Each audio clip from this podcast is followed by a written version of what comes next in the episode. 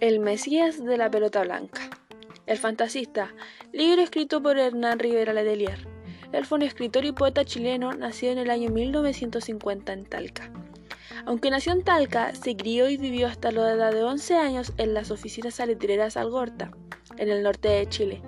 Allí, y en las de María Elena y Pedro de Valdivia, hizo sus estudios escolares. Pasado el tiempo y debido al cierre de Humberston, sus padres se trasladaron con sus cinco hijos a Antofagasta, donde a las dos semanas de llegar falleció su madre víctima de la picadura de una araña de rincón.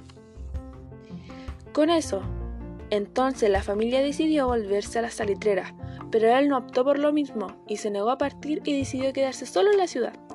Él se ganaba la vida vendiendo diarios e incluso con eso le alcanzaba para comer e ir al cine. En el año 2006, la editorial Alfaguara ha publicado El Fantasista como una novela de texto deportivo. Además, este libro se contextualiza en el desierto y tiene especificaciones de cómo se vivía en un campamento.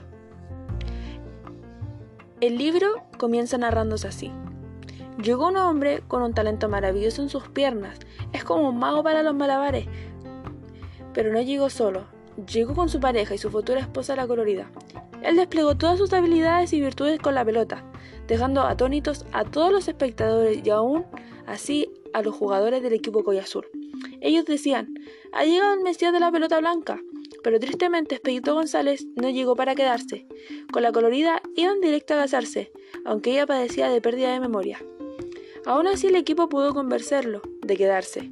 Pasaron los días, le tocó jugar versus a sus archirrivales de María Elena, con esto llegó el partido, y el día más esperado y el mejor jugador fue lesionado por su contrincante.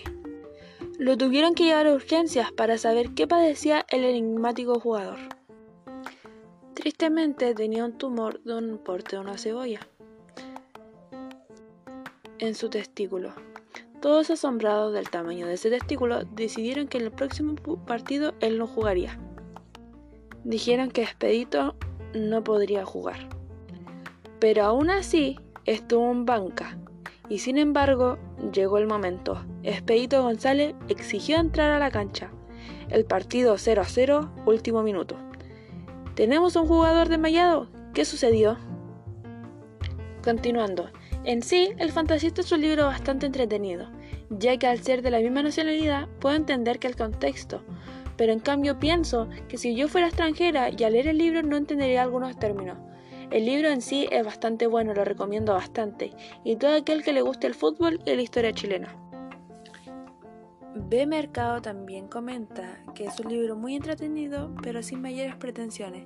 Tiene una lectura fresca, liviana, en donde el autor nota que ha recogido sus propias experiencias, así también las anécdotas de otros, combinando una historia bien elaborada. Para continuar, en su síntesis, Hernán comenta que el fútbol es muy importante. También dijo que el fútbol es lo que saca lo mejor y lo peor de un ser humano. Él escribe este libro para dedicárselo a las personas con las que convivió durante 11 años de su niñez. Y aquí podemos darnos cuenta que el libro expresa el sentimiento. Y para concluir su desarrollo intertextual, tenemos también a Santa María de las Rosas Negras. Esto dice que el escritor nortino expresa siempre su sentimiento con el norte y con su pasado.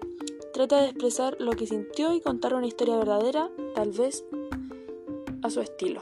Muchas gracias.